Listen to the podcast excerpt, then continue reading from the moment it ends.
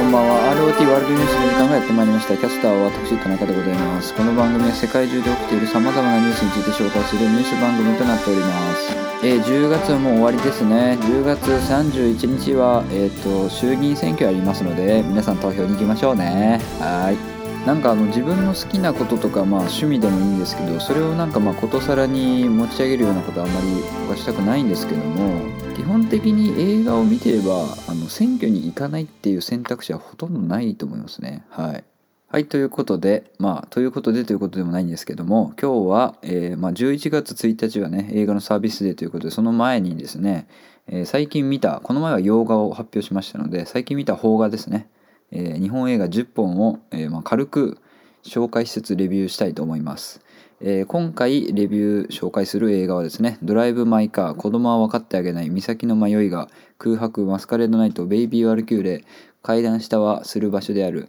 優子の天秤、愛の歌声を聞かせて、そして開いての10本となっておりますので、えー、まだ映画館でやってる映画映画もありますのでね、えー、これを参考に見に行ってほしいなと思います。ドライブ・マイ・カー。はい、この「ドライブ・マイ・カー」はですね濱口竜介監督の作品で、えー、カンヌ国際映画祭で脚本賞も取ったね、えー、映画なんですけども、まあ、これを見たのがですね僕8月なので、まあ、だいちょっとだいぶぼんやりとしてるんですけどもで簡単にどういった話かと言いますと,、えーとまあ、俳優舞台俳優で演出家の、えーと、西島秀俊が演じてる家福っていうキャラクターがいるんですけどこれが主人公ですね。で彼が、まあえー、奥さんと、まあ、結婚してましてでも奥さんは、まあ、実は、まあ、不倫をしていたんですね、えー、不倫をしていてでこの家福の奥さんがですね、まあ、何か言いかけなんかなんか話があるみたいな話をしてたんですね。でなんだろうと思ってたらなんとこの奥さんが亡くなってしまいます。はい事故で。というのが、えー、この「ドライブ・マイ・カーの」えー、最初の話ですね。そこから2年後に話が移ってえっ、とまあ、広島の演劇祭ですね。演劇祭みたいなのに、えっと、呼ばれるんですね。家福の演劇祭でなんかまあ一つ劇を作ってほしいみたいな感じで。っ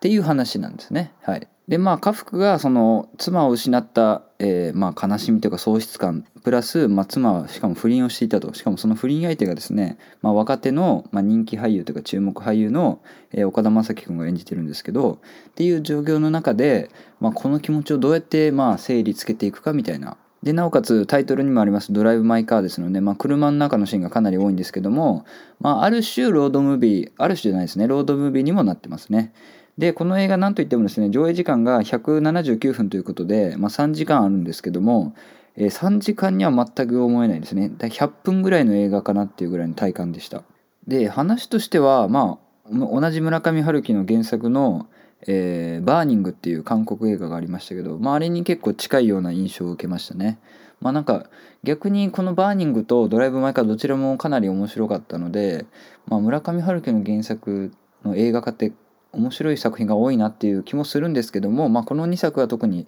成功してる方なのかなっていうふうに、まあ、個人的には思いましたね。はい、で役者の方は皆さん素晴らしいんですけどやっぱり岡田将生君がそこまで、えっと、もちろん、まあ、かっこいいですし何、えー、て言うんですかねでも演技派っていう感じの印象はあんまりなかったと思うんですけど岡田将生君がすごい素晴らしい芝居というか演技でしたね。あとはこの主人公の家福が、えっと、舞台の演出家って言いましたけどこの家福が作ってる舞台自体がなんかすごく面白そうというか、まあ、僕はその演劇関係そんなに詳しくないので、まあ、的外れな意見かもしれないんですけども、えー、ま舞台上の人物たちがみんな違う言語を話していて、まあ、なおかつ人種も違うしっていうことでだからコミュニケーションがちゃんと取れてるか取れてないかっていうのがなんかまあ分からないというかね。で後ろにこうスクリーンみたいなので、えっとまあ、字幕というか、まあ、それぞれの言語が投影されて、まあ、お客さんにはどういった会話がされてるかっていうのはまあ分かるんですけど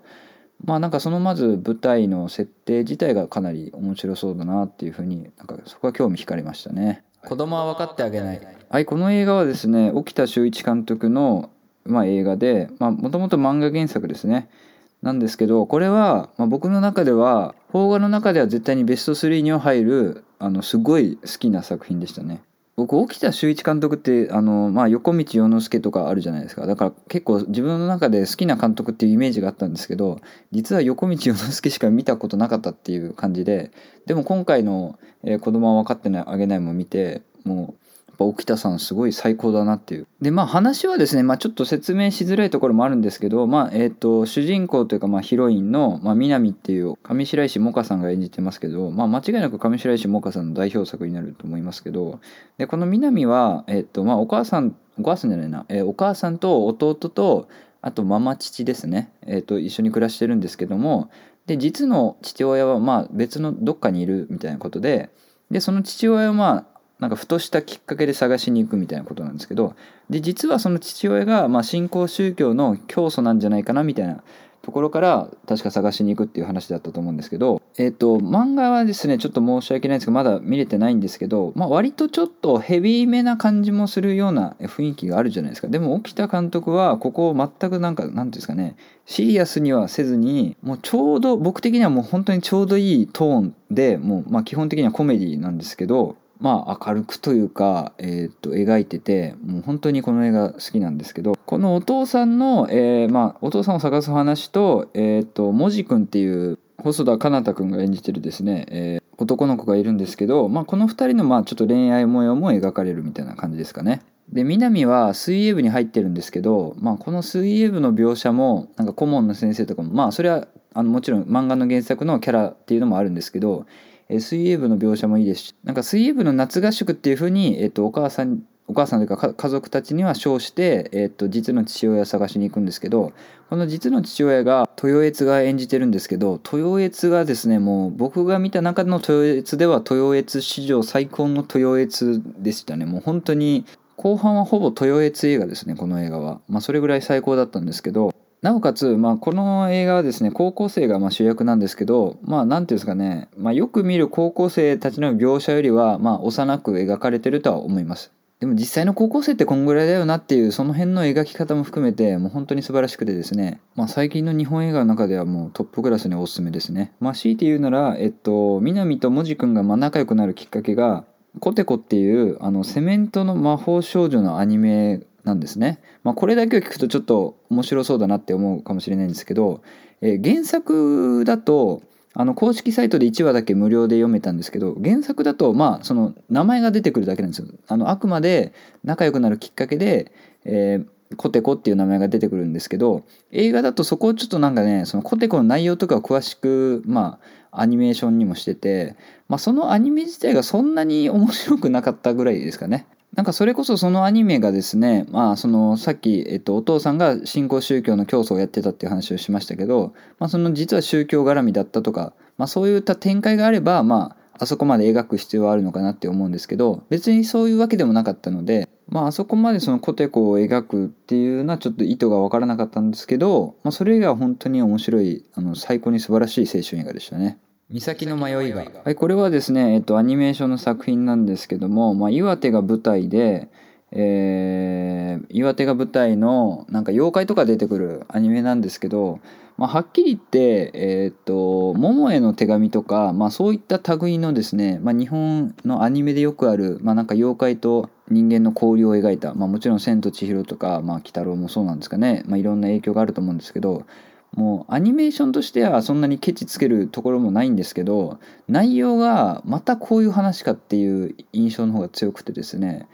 うーんっていう感じの企画でしたね。えっと、大平信也さんっていうすごいアニメーターの方がいらっしゃるんですけど、その人がま担当してるパートはものすごかったですね。はい。そこが見どころです。空白。これは吉田圭佑監督の、ま最新作ですね。東京国際映画祭でもあの上映特集上映されるそうですけど。でちなみに、まあ、これ前も言ったのかはちょっと忘れちゃったんですけど吉田圭佑監督はですねもう基本的に基本的にというかあのこの人が監督した作品は全部面白いです。ともう断言できるできます。はい。そうなんですけどでその中でも吉田圭佑最高傑作じゃないかとも言われてるのがこの空白なんですけどえっ、ー、とまあある女の子がですねティーンの女の子が万引きをして、まあ、それをそのスーパーの店長が松坂桃李君が演じてるんですけど、えー、追いかけていったらその場で交通事故に遭って死んじゃったっていう話なんですね。でその娘の父親が、えー、古田新さんなんですけどで古田新太がめちゃめちゃも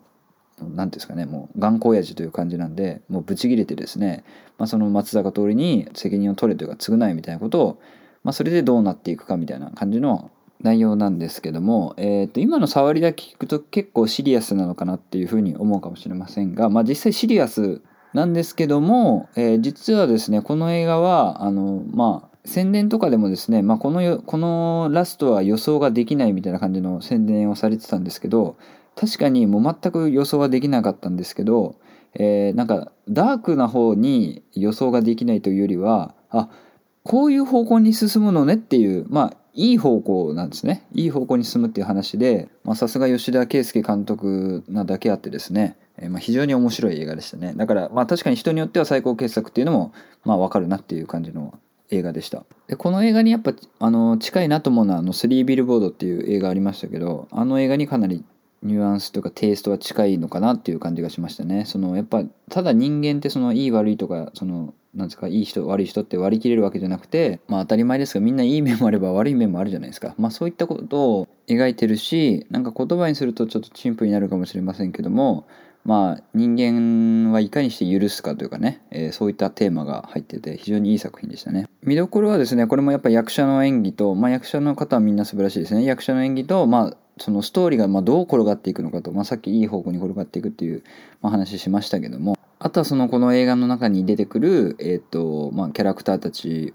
を見てですね、まあ、人間の、まあ、幅というか複雑さみたいなのを楽しむ映画だと思います。マスカレードナイトはいこれはですねキムタクと長澤まさみが出てるあの東野圭吾原作のあのホテルで事件が起きてどうやって解決するかみたいな話ですねまあ、基本的な楽しみ方としてはですね、まあ、豪華キャストのまあ共演を楽しむというか、まあ、キムタクと長澤まさみの共演を楽しむっていうタイプの映画だと思います。なんかまあそういった意味では、まあ、キムタクと長澤まさみが出てれば、まあ、僕もどっちも好きな好きですしファンなので、まあ、満足っちゃ満足なんですけど話とかは全然あれでしたね。うんまず確実に言えるのは、えー、と一番最初に、まあ、田中みな実とか出てくるんですけど、まあ、そのパート全部いらないですこの映画に関しては。なおかつ演出的な面でもその何ていうか最初のパートではちょっと結構工夫してるんですけど映画が進むにつれてですね、まあ、どんどんまあテレビドラマっぽくなっていっていくんでで話の内容もちょっとあれだったんで木村君と長澤まさみを使ってこれはちょっともったいないかなっていう気がしました「ベイビー・ワルキューレ」はいこれは結構話題になってる映画でですね坂本優子監督っていうまだ若い監督なんですけど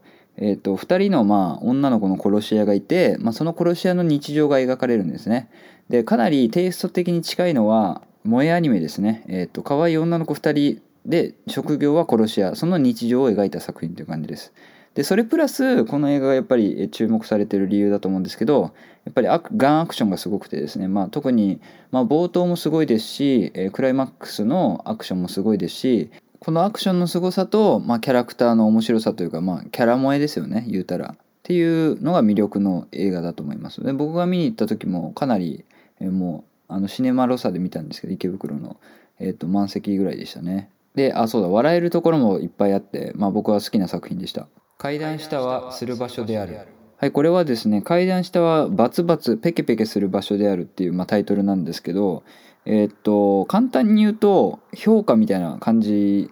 かと思いきや別にそうでもなかったんですけどあの学園ミステリーみたいな感じですね。その男の子と先輩がいてまあなんか日常にある謎がありましてまあそれを、えっと、解決するっていう話なんですけど、えっと、3話かな？3話あって、えー、オムニバスで多分深夜ドラマとかにやってたら結構話題になってるんじゃないかなっていう感じのタイプの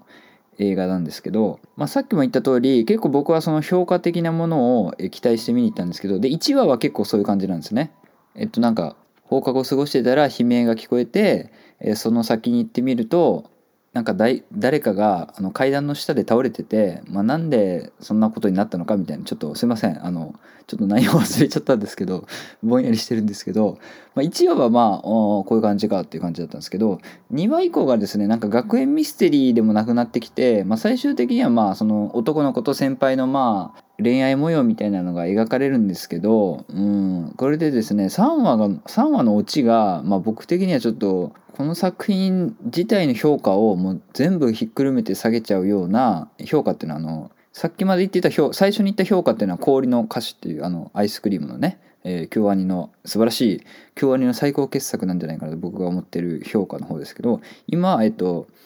えー、ゴンベンの評価の方ねゴンベンに平のね評価の方なんですけどその3話のオチがですね、えっと、先輩だからその先に大学受験するんですよ。それで、えっと、エマを、えっと、逆さエマだったかな？逆さエマにすると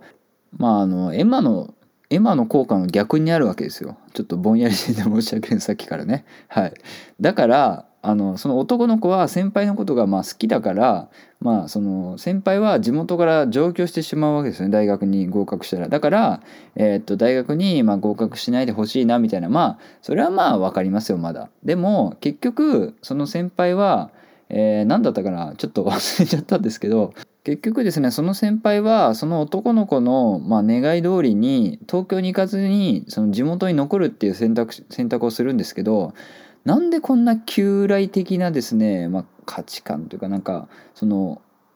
なんだろう、まあ、どうどう見てもやっぱその女性は田舎でなんか恋愛しとけみたいな感じの内容に見えちゃうんですよね。でなんかそのちょっとした変更でその先輩が主体的に、田舎に残るっていう選択をしたっていう感じならまだわかるんですけどまあなんかそういう感じにもなってなくてですね。なんかこのオチだけはちょっとどうなのっていう感じはしました。はい。でこれ確かですね原作はなんかピクシブかなんかの小説が原作でかな？これかまあ小説の投稿サイトみたいな感じのところが原作でだからそういう感じの、えー、まあ、青春ミステリーじゃないですけど、まあ、そういう短い話でなんか深夜ドラマとかでやったらもうちょっと人気出るんじゃないかなっていう。あのキャストの方とかはすごいね皆さん魅力的だったと思うんでまあちょっともったいないというか、うん、3話のうちはちょっとどうなのっていう感じでしたね。優子の天秤。はいこれも話題作だと思うんですけども、えー、これもですね、えー、152分ですね。2時間半ぐらいあるんですけど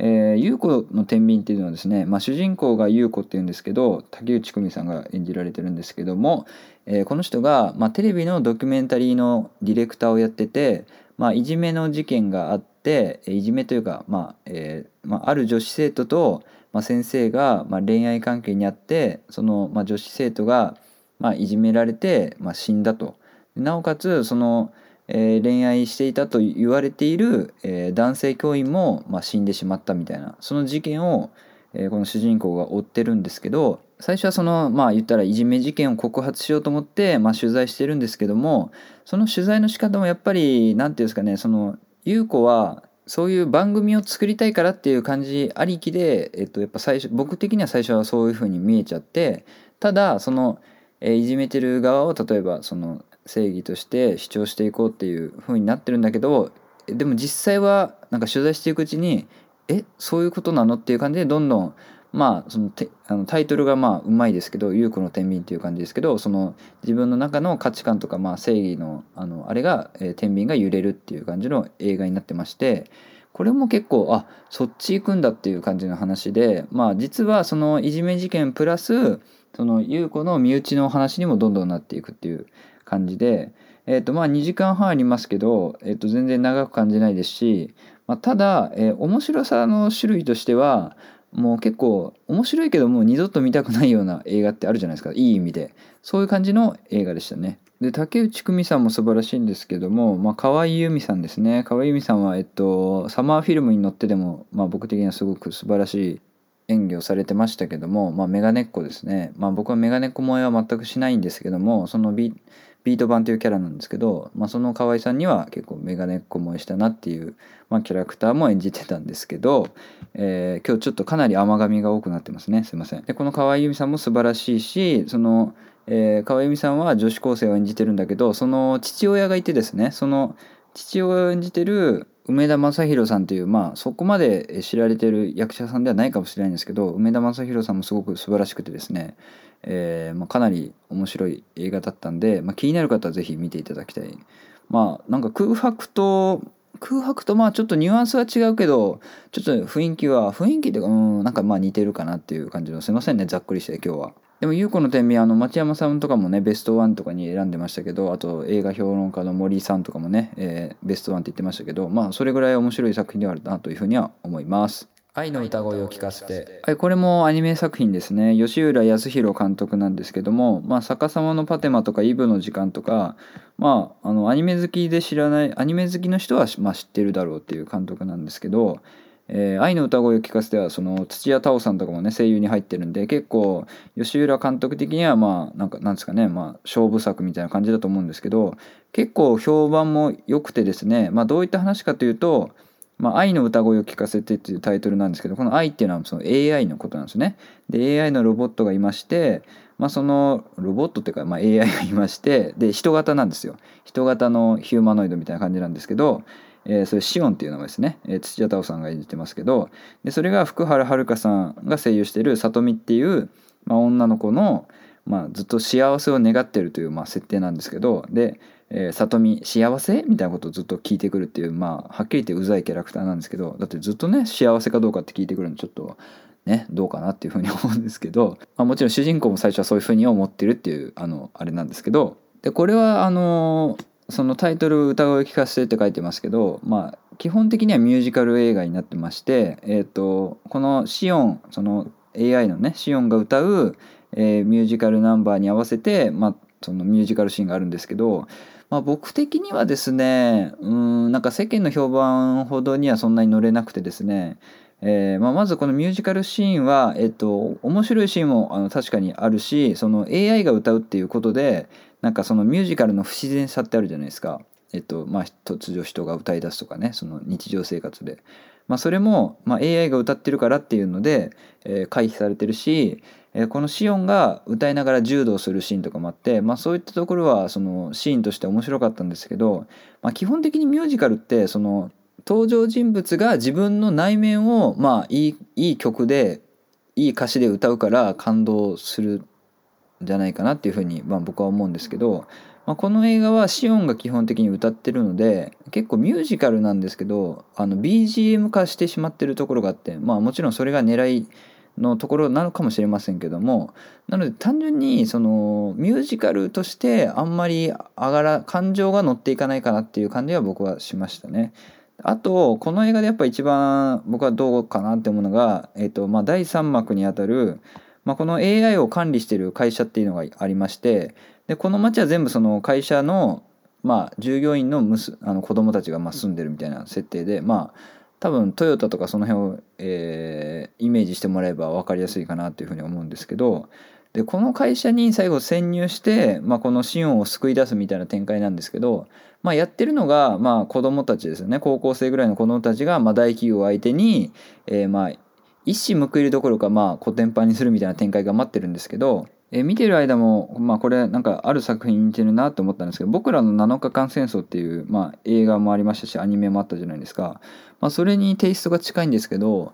うんまあ、僕はあの作品、まあとえっと、特に実写あのアニメ版ちょっとまだ見れてないんで実写版の方ですけど、まあ、あのと当時の、まあ、雰囲気とかもちろん出てるんでそういった意味で、えー、見どころあるなと思うんですけど、まあ、明らかにやりすぎというかまあ僕の感覚で見るとそんな単純な大人悪子供たちが正義でしかもなんか国家権力の、まあ、警察とか、まあ、いろんなのももう子供たちが全部覆していくみたいな、まあ、絵空事の、まあ、映画なんですけど、えーまあ、それにちょっと近いものを感じてまあ簡単に言うと全然リアリティがまあ感じまあアニメにねリアリティとか AI のやつにリアリティって言ってもあれかもしれないんですけどまあ、ディテールがちょっと甘いなっていうシーンが、まあ、それまでもずっと続いててなおかつ第3幕はもうそんな結構ガバガバな感じでなっちゃってたんで、まあ、僕的にはちょっとあんまり乗れなかったかなっていう感じはしましたね。その吉浦監督はパトレーバーのリブートの、まあ、10分ぐらいの短いやつですけどそれはすごいそのリアリティがあるというか、まあ、ほぼディテールとかそういうのがかなり凝ってる、まあ、僕はそれはかなり面白いなと思って見てたんですけど、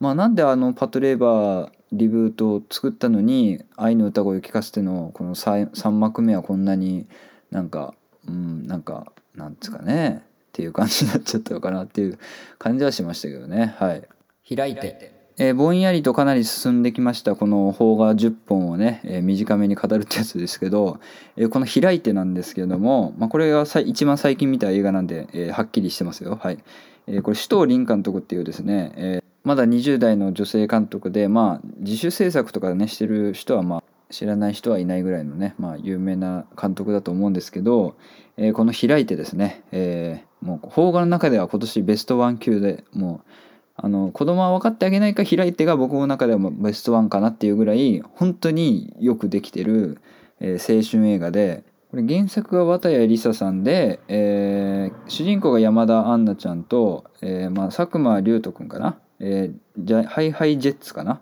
あのジャニーズジュニアの、えーまあ、ジャニーズの子が、えー、かっこいい男の子出ててであと妹はるかさんっていう方がいらっしゃるんですけど、まあ、その3人の三角関係を描いた、まあ、映画になってて、まあ、この三角関係が、まあ、どういった三角関係かっていうのが、まあ、この映画の映画というか、まあ、話の見どころだとは思うんですけど僕その、まあ、三角関係はあるんだなぐらいの前情報しか入れてなくて最初はそのなんですか恋の矢印がどっちに向いてるかっていうのを知らない状態で見たんですけどそれでかなり面白かったんで、まあ、本当は何もね情報入れないで見た方が面白いと思うんですけど、まあ、一応宣伝にも普通にポスターとかにも書かれてある通り、え、主人公の山田杏奈さん演じる愛ちゃんは、え、まあ佐久間くんじゃないね。その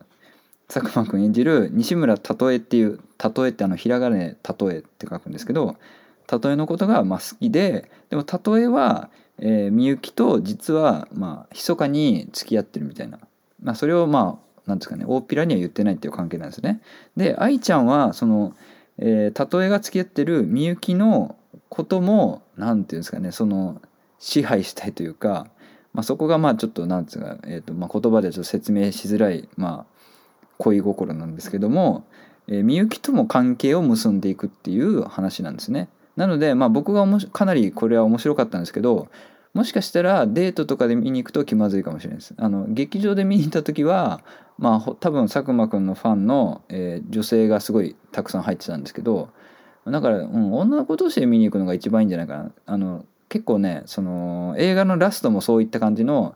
えー、女性同士の連帯を描くようなね、まあ、最近の現代的なテーマにもなってたし